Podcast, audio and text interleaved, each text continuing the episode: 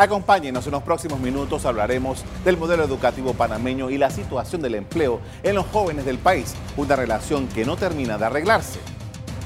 Los reportes oficiales indican que alrededor del 20% de los desempleados en Panamá son jóvenes en edades entre los 15 y los 19 años y cada vez se encuentran más situaciones en que los jóvenes trabajadores no cuentan con la formación para las plazas que están disponibles. La deserción escolar y la exclusión laboral para jóvenes son algunos factores que inciden en esta situación. Panamá registra la mayor tasa de desempleo en los últimos años. Los jóvenes son los principales afectados. Hoy en día existen unos 250.748 jóvenes de 15 a 29 años que no trabajan ni estudian, el nivel más alto desde el 2014.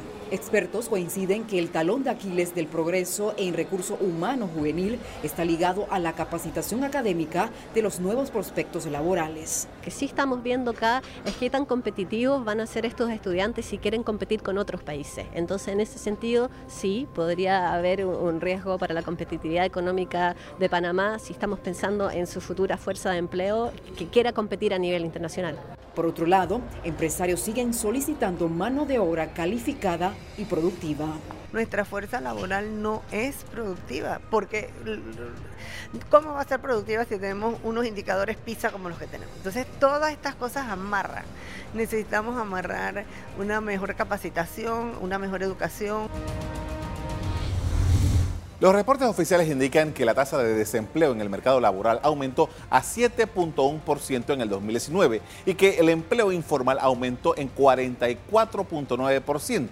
Esa es la realidad del mercado laboral panameño en este cierre de 2019. Según el consultor de inserción laboral René Quevedo, el 71% de los nuevos empleos que se están produciendo en el país vienen del emprendimiento. A corto plazo, eh, lo que está ocurriendo aquí también es que hubo no solamente un cambio en, el perfil de expansión económica, sino en las modalidades de empleo.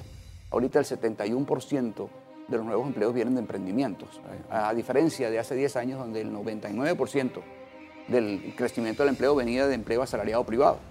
Eh, hoy es solamente 9%. Entonces creo que hay una serie de elementos. Eh, lamentablemente no, no, hemos podido responder a este cambio que se veía venir y estamos viendo lo que está ocurriendo en este momento. Lamentablemente los jóvenes han sido siempre, no de ahora, eh, los, grandes marginados del boom.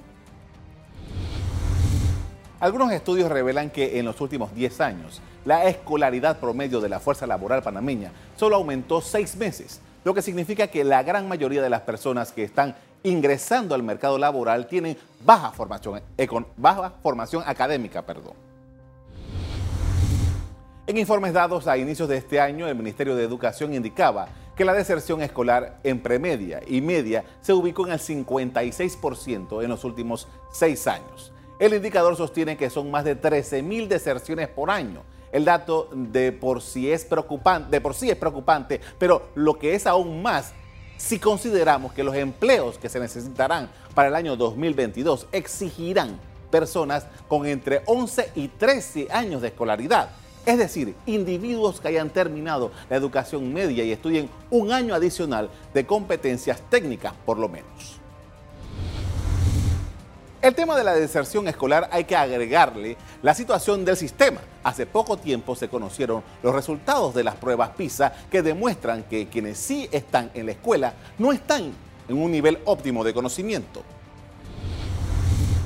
Por una década la situación desde el 2009 eh, se ha mantenido igual, tanto las pruebas nacionales como internacionales que se han realizado en Panamá, incluyo la excelencia educativa, demostró que el nivel de los estudiantes es deficiente, o sea, han sido una década eh, perdida de alguna manera en términos de que no se logró un cambio. Mantenemos prácticamente el mismo nivel.